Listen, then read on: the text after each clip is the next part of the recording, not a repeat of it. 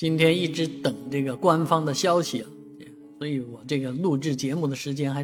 特意的推迟了一下。但是看了这个上海的综合频道东方卫视，最后啥也没看到啊，因为之前官方的媒体其实就已经在吹风，吹什么风呢？上海二套房啊首付的事情啊，这个事儿呢叫是认房不认贷啊，这个。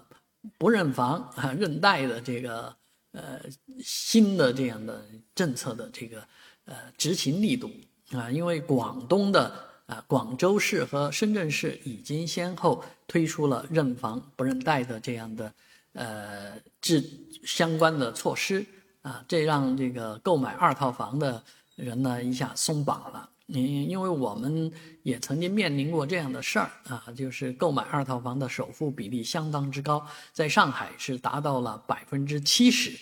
啊，那基本上就是叫你买不起第二套房。而现在呢，取消这样的限制之后，据说有可能降到百分之三十五，啊，那其实大家盼望这个消息可能是今天所有的网民们最关注的事情，但是晚间呢？嗯，失望了啊啊！但是好消息不会